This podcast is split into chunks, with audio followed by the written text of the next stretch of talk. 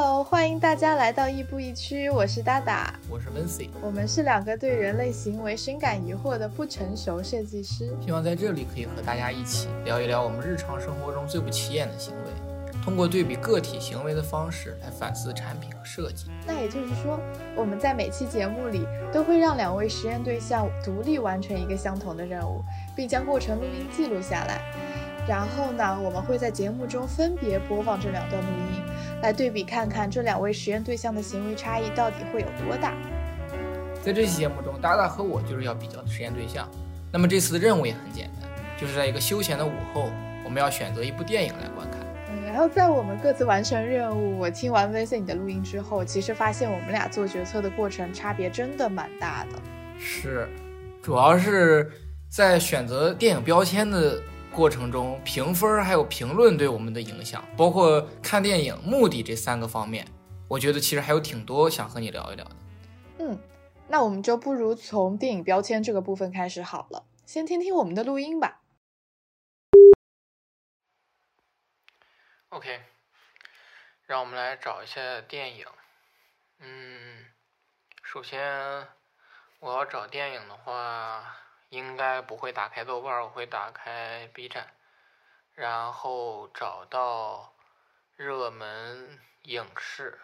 呃，可能会从分区找，分区，然后点电影，然后开始翻，嗯，会有什么呢？我一般一般会去找到，呃，分类，就是会点到一个分类，然后看到有。呃，地区的分类，然后类型的分类，时间的分类，我可能会偏重于去看一些高分电影，但是如果没有的话呢，我可能首选会去选择美国。嗯，可能自己总有一种感觉，在这个 B 站上搜，然后点中国大陆或者中国港台，除了一些经典电影之外，它的评分都不会特别高。嗯，就可能电影中还是缺少一些精品，就可能只限于在这个平台上。嗯，然后呃，接着去找一些自己喜欢的类型。我其实特别喜欢犯罪类型的电影，嗯，但是我看到这种犯罪类型的电影，我不会找一些太老的片子，我可能会找一些呃，大概是零七零八年，或者说是更。呃，近一点的，比如说一零年，或者是呃更近一点的二零年的一些电影。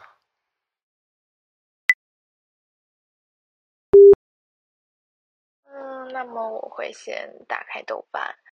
我一直在豆瓣上记下自己看完每部电影的一些感想，现在会经常去使用这个平台，打开豆瓣看一看。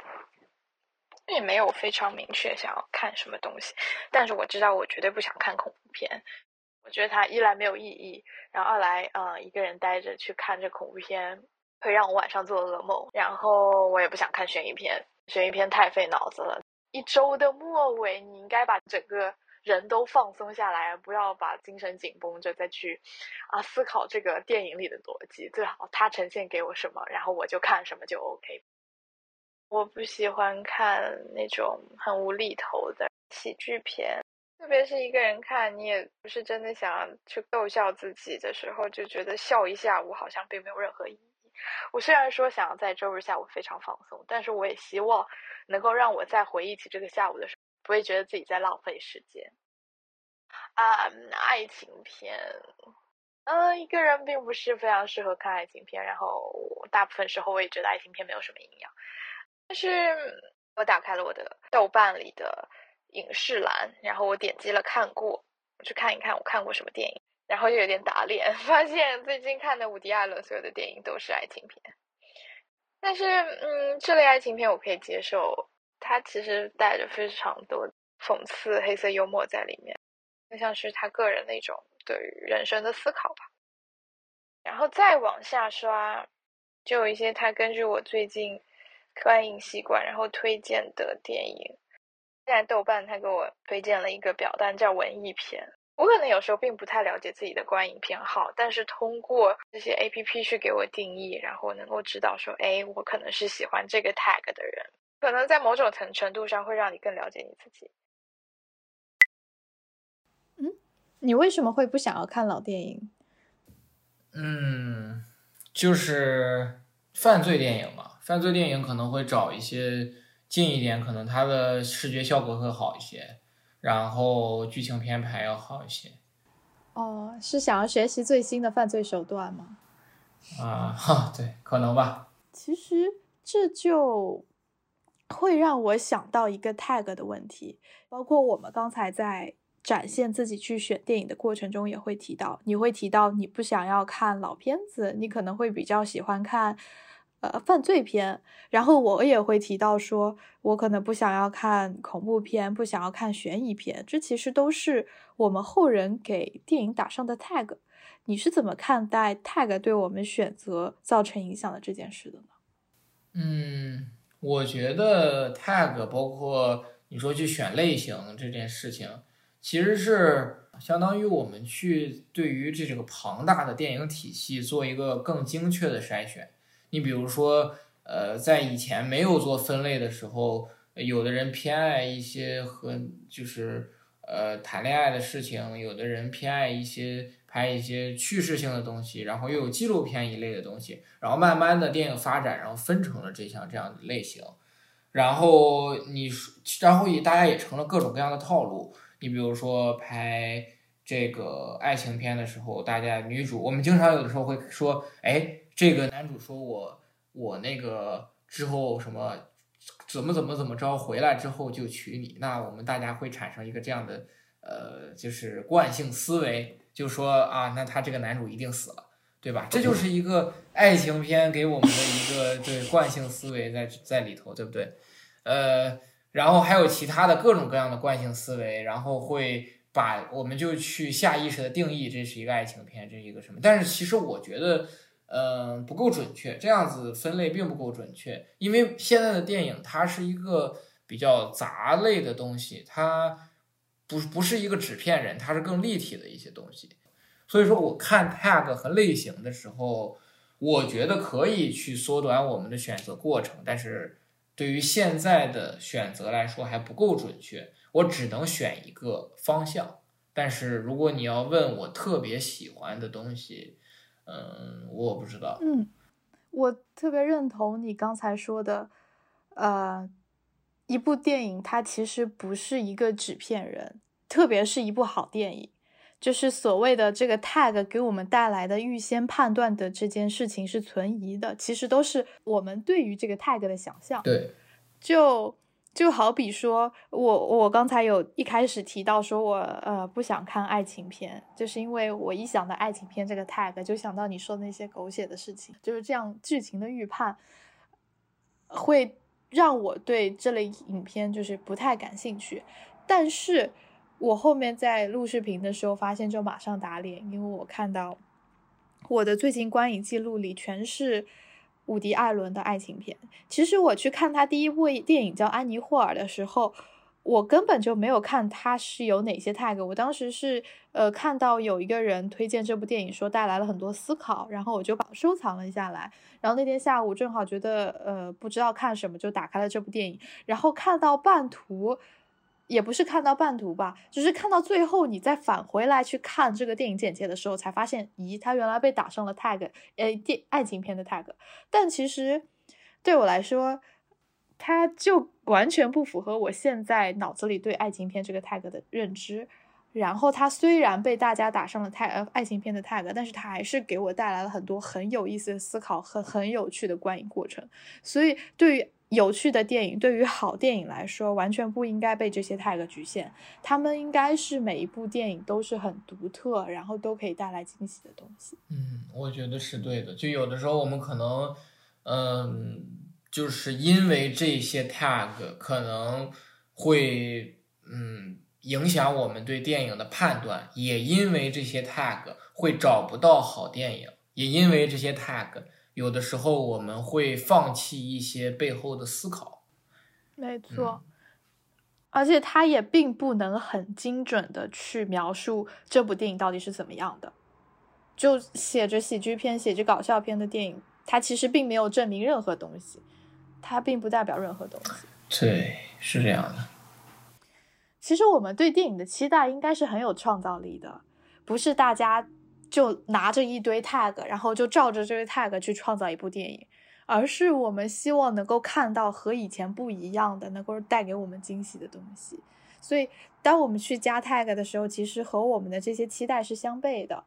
嗯，就我们既想让他很惊喜，然后又给他想给他做分类，这这其实是一件很矛盾的事情。对，但是我你像我选电影的时候，我是会去用 tag 这个选择，但是其实面对了面对 tag 之后，又是一片茫茫的呃大海，就相当于可能呃我我只是选了我在。太平洋捕鱼还是在大西洋捕鱼，但是我依然还是面对了茫茫大海去捕一个小鱼，选到我最喜欢的那个东西，其实还是会困难的。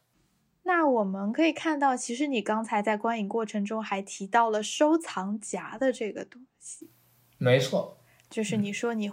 你会把现在想要看或者一直以来想要看的东西扔到收藏夹里，但是你，呃，我想提问。就是收藏夹里的东西，你到底看过多少？嗯，其实，呃，首先我收藏电影这件事情，我可能没有会在豆瓣收藏电影的习惯，然后我可能想起来看什么就看什么，我可能会在 B 站收藏一些电影，但是其实收藏收藏夹这件事情，嗯，对我自己个人来说。在电影方面是几乎没有没有什么意义的，呃，收藏的过程会比结果更有意义。我可能看到这个东西之后，我点的那一瞬间，我觉得我好像对这部电影产生了认同感。这个东西它是在那一个瞬间，它的意义达到了顶峰，之后它就是陡然下降，我就把它放到了我呃。积灰已久的仓库里，再也不会拿出来。收藏了就是看过了，对，收藏了就是看过，就已阅，嗯，属于是朕已阅。所以，对，其实放在收藏夹里不是我们真正想要看的电影，对不对？嗯，可能，或许，对，或许是想看的，但是可能没有那么想。你会把什么样的电影扔到收藏夹里？呃，主页给我推的奥斯卡电影。呃，一些高分电影，然后，呃，对我觉得，我觉得你刚才说的那个点是对的。呃，我可能更多的是一些高分电影扔到收藏夹里，就是其实是对这个电影的认同，但是我并不一定想看，我并不一定喜欢。所以你认同它的评分，但是你不想看的原因是？嗯，可能它就是因为有挂了经典电影这种 tag，或者说。它是一个比较老的片子，然后其实我是有有有很很长时间老电影的一个观影经历的，就是有一段时期会看很多很多老电影，包括黑白电影、默片电影，我都会去看。但是呃，跳过这个经历，跳过这个时期之后，我再去想去看老电影的话，可能对我来说，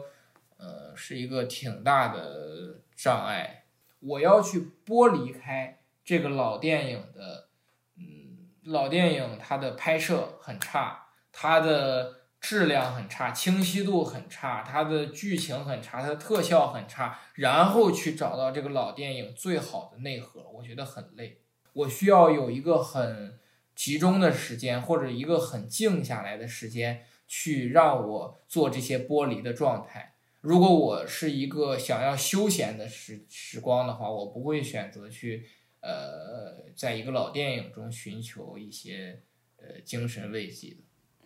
那就像你说到，你提到老电影，提到经典电影，其实你已经对他们展开想象了。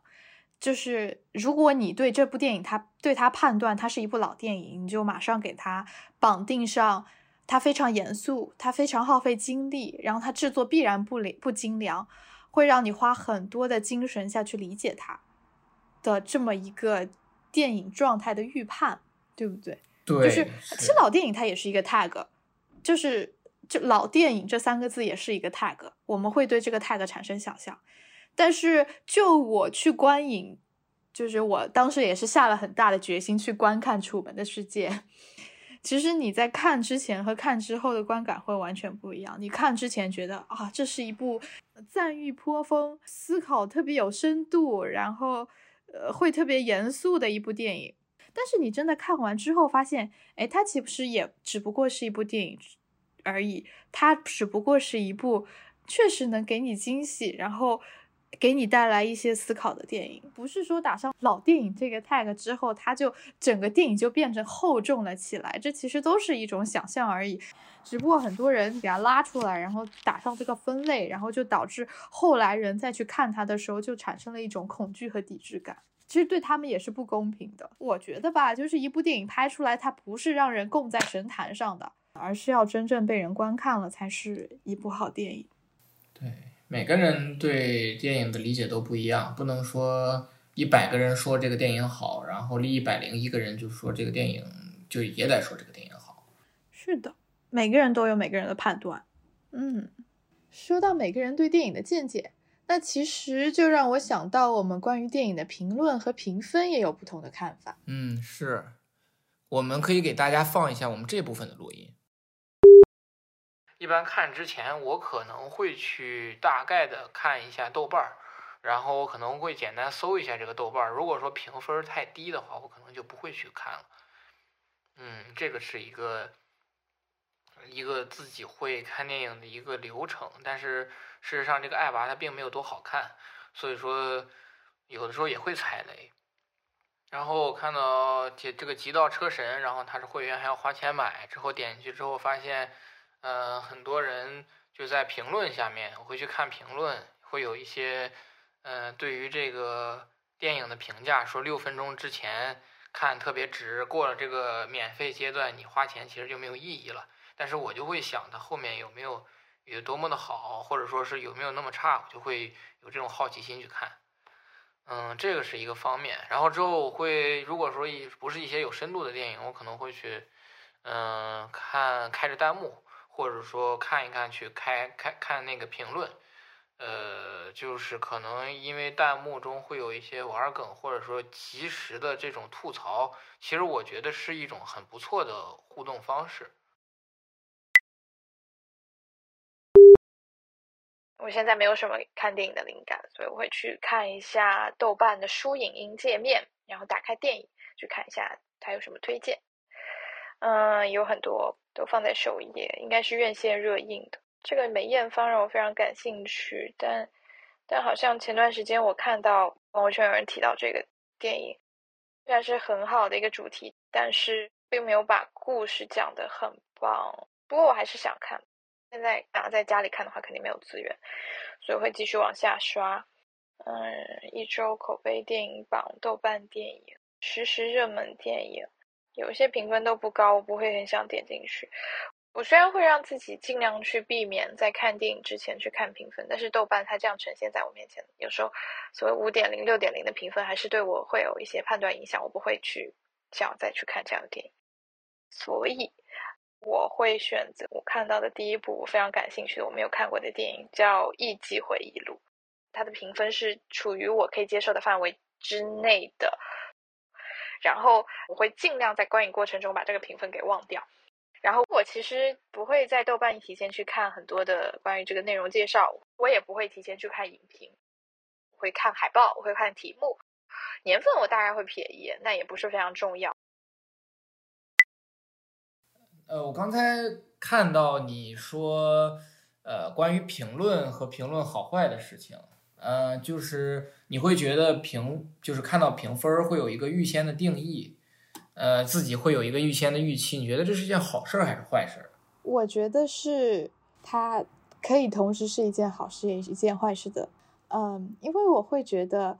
这些其实是来自别人的观点，然后评分和评论是两个事情。就好比评分是一个大数据，是一个来自统计学结果的一个事情，而评论是。更加个体感受，就类似于是每个人眼中的哈姆雷特，每个人对一部电影都会有不同的观感。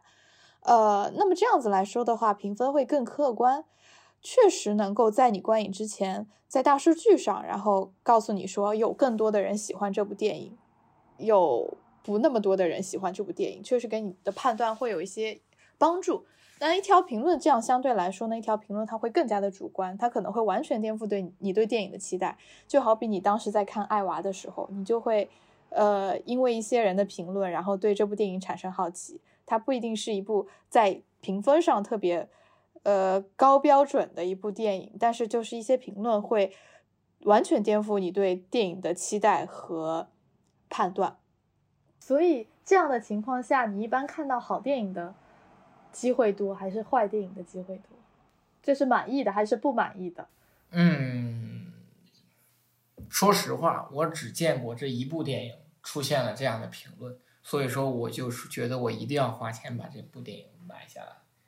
呃，看一下，对，花花里花钱把它买下来，然后看一看到底好不好。其他的电影都没有说六分钟免费的这么值，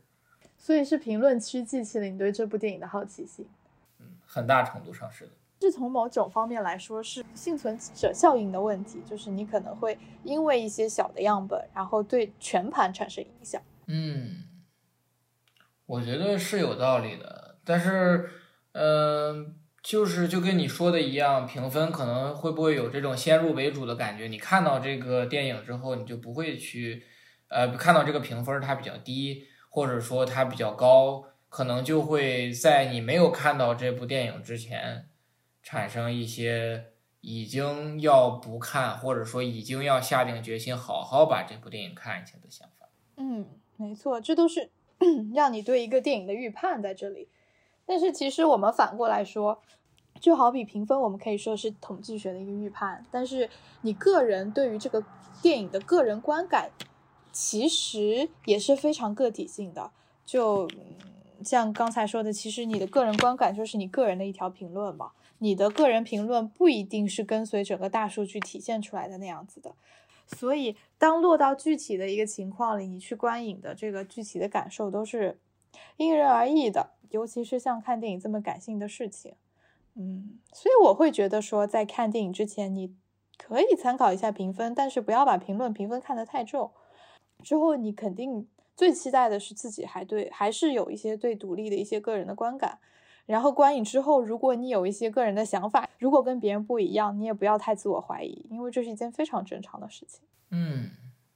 对，这其实我觉得这个这个点说的特别好，就是。观影之后的一些想法体验，这个有的时候我有一段时期就会陷入这样的一个误区。呃，看电影之后从电影院出来，然后走出来之后，第一时间不是去思考自己呃想什么东西，然后这个电影里讲了什么，然后带给我们一些什么东西，或者说它有些内涵的深层逻辑是什么。然后我第一时间是去豆瓣翻评论，然后看那些评论的解读。我觉得这个是让我觉得，呃，那段时期其实是找一个寄托，或者说是找一一些同盟，或者说一些共同有这样思考的人。我可能有那么一点点思考，然后呢，我想去豆瓣找总结，我想去豆瓣找一些可以总结我的一那一点点思考的呃观点。但是其实这就打散了我整个对电影的一个思考，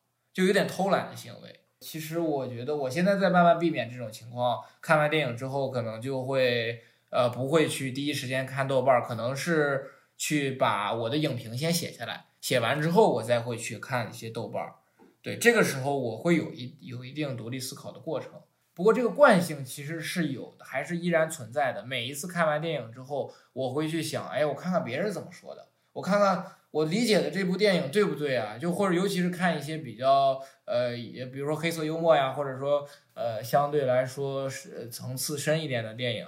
呃，他比如说他会有一些隐喻啊这些东西，我我就想想，我看看这些人和我理解的一不一样，或者哎我这个地方没看出来，不行，我得看看看看这个评论，看看这个评论之后有有有那种心理在里头，就是我看完了之后，他就是我的了。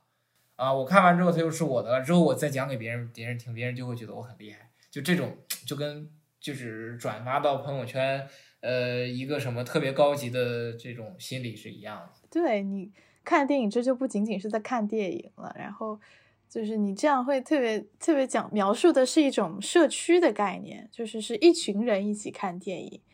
就是一个电影，它不仅是一就是只是这些画面而已，还有就所有人对它的二次解读嘛。对，刚才我说到，其实我我我是喜欢，就尤其是比如说我看一些那种呃比较不费脑子的片子的时候，我是会开开着弹幕看的，就尤其是在呃 B 站这个平台嘛，然后。呃，你你是怎么看待就是在看电影的时候，相当于开弹幕，或者说是和人分享这个这个过程，这个这件事情？嗯，我其实是不喜欢弹幕，然后也不喜欢在电影里一边看电影一边和别人交流的，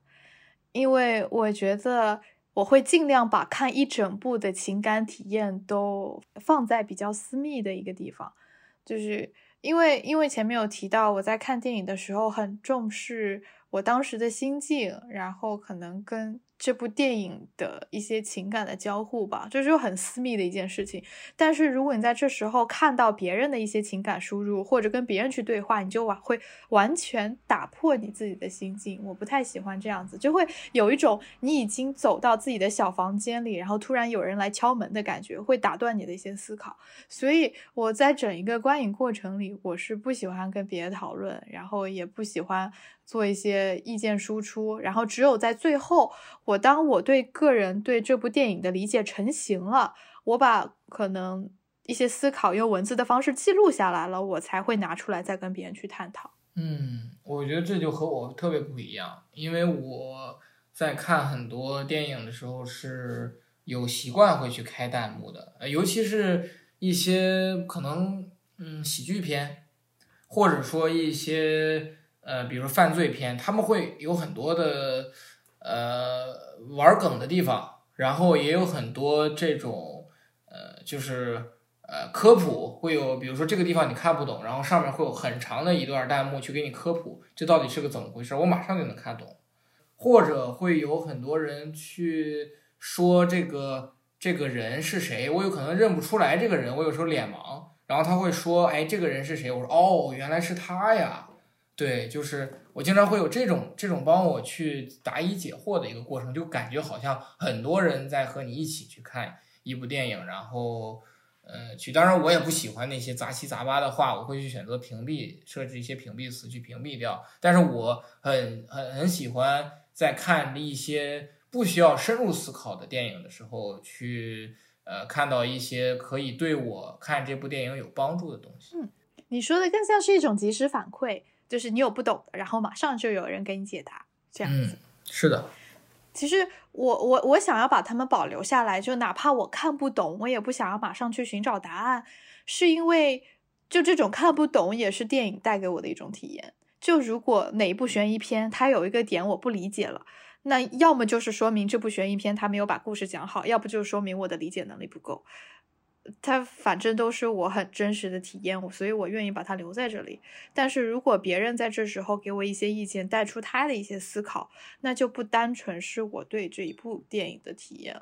嗯，我我觉得是的。我觉得其实有的时候我会，嗯，我会去思考，呃，在一些电影的情况下，如果去把弹幕关掉，然后完整的去看一部片子的时候。建立的这个体验肯定是和我开着弹幕一直去，呃，一会儿看一下屏幕，一会儿去看一下弹幕，肯定是，呃，思考是不一样的。其实就是当时看到，嗯，很典型的一个例子，就是那部电影叫《信条》。这部电影出来的时候，所有的人全网都疯狂了，就是说我能就在讨论我能不能看懂这部电影的。一个事情就是，真正有那么一点看懂的人，他要装作更懂；看不懂的人，有一批人说：“哎，我真的不懂这部电影，就是就是看不懂，就是不好。”然后还有一批人在做物理上的解读，一些分析一些细节，一些东西。就是这部电影把人就分的特别详细，就是各种各样的类型，呃，就是所有人都在去拿这部电影来实现自己的价值。来实现自己的一些社交属性也好，各种属性也好，对，就这种是一个特别有意思的。哎，对你说的特别好，就是可能我们某些时候去看电影只是为了社交而已，就社交是我们看这部电影的最终目的。不过刚才说到那个评分这件事情嘛，我们拉回来，嗯，就是就是评分确实是可以筛选掉一些就是特别差的电影，对吧？就是如果说我那个时候呃会去看豆瓣的话，豆瓣评分以前看什么《小时代》呀，看什么那种电影的时候，我我是不知道要去查豆瓣电影的。豆瓣评分这件事情的，如果我查了的话，我可能就不会去浪费那五六十块钱，然后去呃感受这样子一个很奇妙的一个状态。那个时候不知道什么叫好，什么时候坏，但是就觉得那就不是一个电影，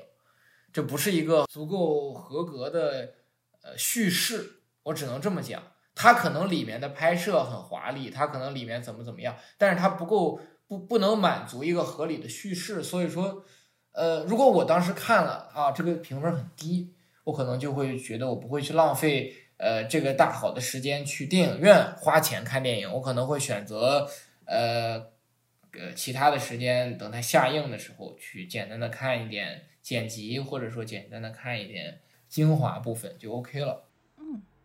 对你刚才有提到，其实看一部电影去判断值不值得我现在去看，是有很多因素决定，是金钱，是时间，是场景，然后是形式，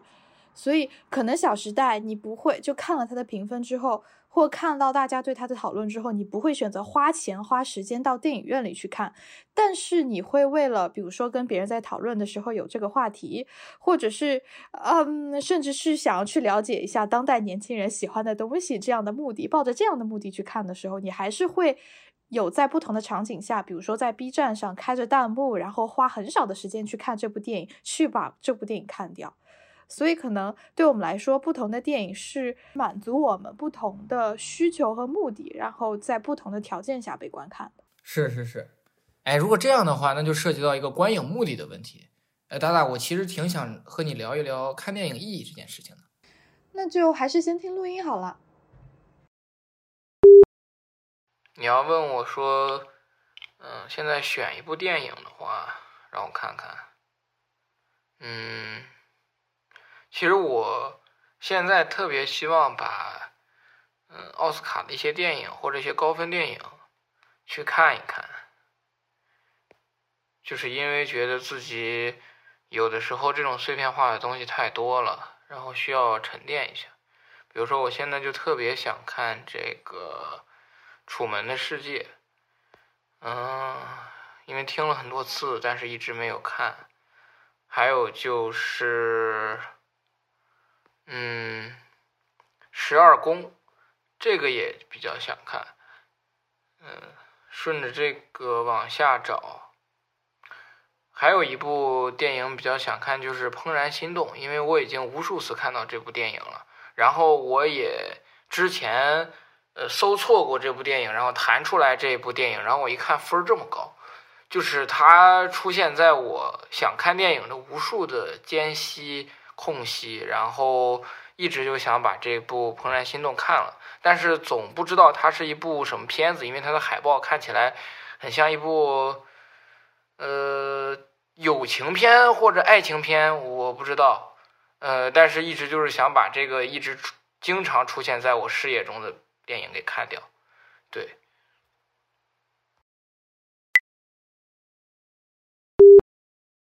看电影对我来说就很好，它能够让我不断的去反思，不断的看到和自己的生活状况不一样的东西，让自己能够保持一直在看、一直在写作、一直在思考的一个状态。这是我对电影比较高的需求、体验和思考。就回到一个你看电影到底是为了什么的一件事情上来。就我前面一直在反复在提，我看电影是想要发现惊喜，发现跟我现在看到的所有东西都不一样的东西。就这种惊喜感是让我对电影最期待的一些东西。然后，所以你会抱什么样的目的去看电影？呃，首先我可能看电影之前，对于每一个电影我会建立一个自己的预期。嗯，你比如说我要去看一些，比如说飙车电影，或者说一些嗯比较犯罪的电影，我就是要去追求那些刺激，我就是要去追求那些呃汽车拍摄的那种手法、剪辑的手法，包括剧本的编排的那种刺激感，给我带来的那种就是那种非常独特的呃艺术形式。我觉得这种东西我是我是去追求的。但是如果我去呃，比如说我去看我我看姜文的电影，或者去看昆汀的电影，呃，这样子他们里面一定会内涵的一些东西在里头。呃，我可能会首先给自己定一个基调，我的目的是要呃去看这部电影里面呃有什么他想表达的东西，又有什么是他想表达而代指的一些东西。嗯，但是又换个角度讲，比如说我去看一些呃爱情电影，或者说去看一些剧情类的电影，呃，再比如说去看一些惊悚或者悬疑类的电影。那么我会抱着一个目的，就是说我看看我到底能不能，呃，猜到后面的剧情是什么。我有这样的一个一个一个猜的感觉。所以说，不同的电影我抱的目的是不一样的。呃，但是我觉得更多的时候，我可能会去感受一些这个电影，就这种艺术形式带来的这个独特的表现，这个对我来说是非常重要的。嗯。其实我也在反思，说你刚才，比如说看机车电影，就是想要找刺激，或者看喜剧电影，就是想单纯的笑一笑。嗯嗯。但是我如果想要笑一笑，为了笑一笑去找喜剧电影，拿着喜剧这个 tag 去找电影的时候，基本上找到的电影我都看到了想睡觉，但是从来没有让我满意过。所以，所以可能这里提到的，我们之所以会去找 tag，是想要找一种情感体验。就好比所谓的找喜剧的 tag，我是想要电影看完之后能够笑一笑；然后所谓看机车片，我是看到了之后想要找刺激，想要找震撼的感觉。我可能去看姜文，是我为了看电影之后想要得到一些思考，想要被反思、被敲打，然后被内涵，这种感受是优先于 tag 的，它才是我们去找 tag 的原因。嗯，但是现在 tag 它可能会有这些倾向性，他希望帮我们去解决这个问题，但是显然他们有很好的解决。对对的，嗯，因为喜剧这两个字太抽象、太概念，然后每个人对它的定义都不一样。是的，嗯，有的时候一些喜剧它就是单纯的喜剧，有的喜剧是一些黑色幽默，它其实两者是有截然不同的东西。嗯。所以这会让我去重新思考，说我们所谓的这些推荐电影的软件，它能够怎么样被更好的设计？是不是可以走出 tag 这样的形式？然后我们最终目的当然是要让好电影找到好观众，好观众看到好电影。对，其实找电影这件事情，有的时候你像我们刚才去聊的这些东西，它。会用一个很传统的方式、很传统的形式去完成这样的一个搜寻，但是事实上，我们也聊到了，有的时候找不到自己喜欢的电影，就像你说的，你抱着喜剧的 tag 去找，你不一定能找到一个好的电影。这个时候，我们就可能需要去做一些呃再设计，对于这种找电影。产品的反思会不会有这样的一个产品，或者说会不会有这样的一个呃插件存在在豆瓣儿或者说其他的呃播放电影的视频网站中，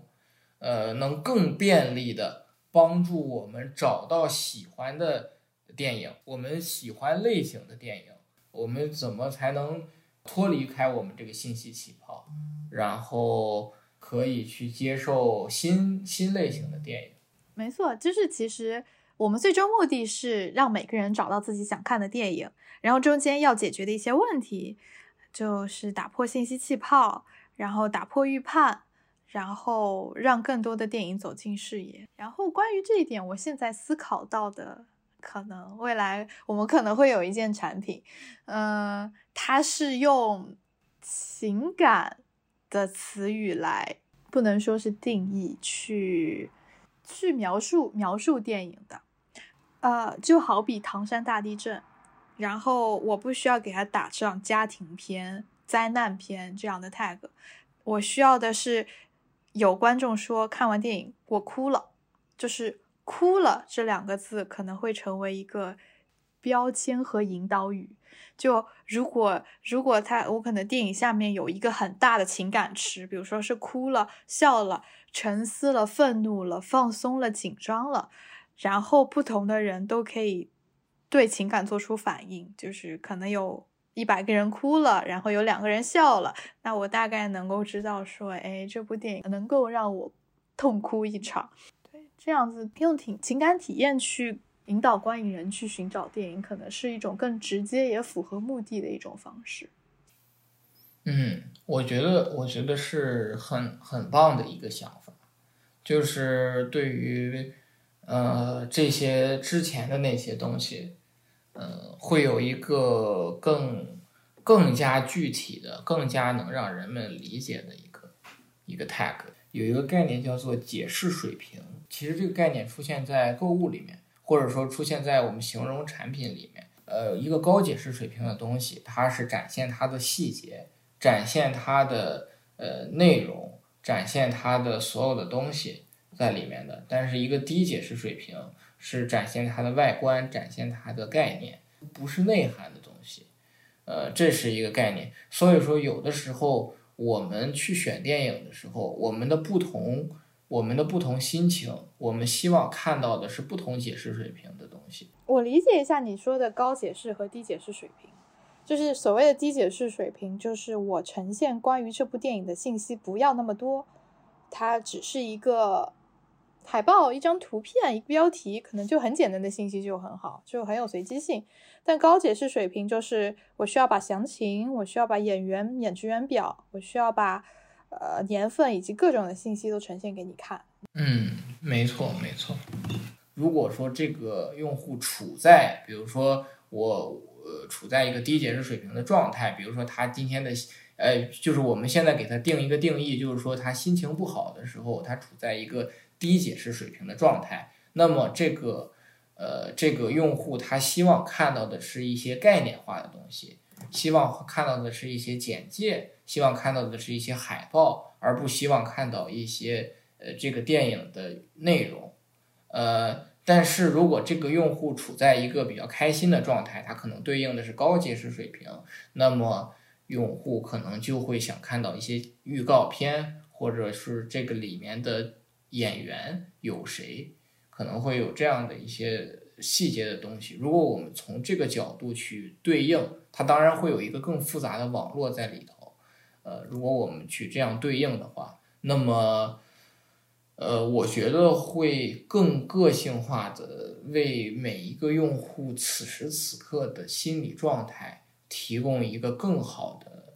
做决策的方式。对。他可能对户对应的用户心情不一定，他是开开心的就要高解释，不开心就要低解释，这也是用户随机选择的。就他他带着他自己的目的，他可能就是想要看章子怡的电影，那肯定要看演演职员表。但是如果他带着可能更像我们这样子，就是想去找一些选随机性的，然后去发现惊喜的这样方式去找电影，他就需要一些低解释水平信息就 OK。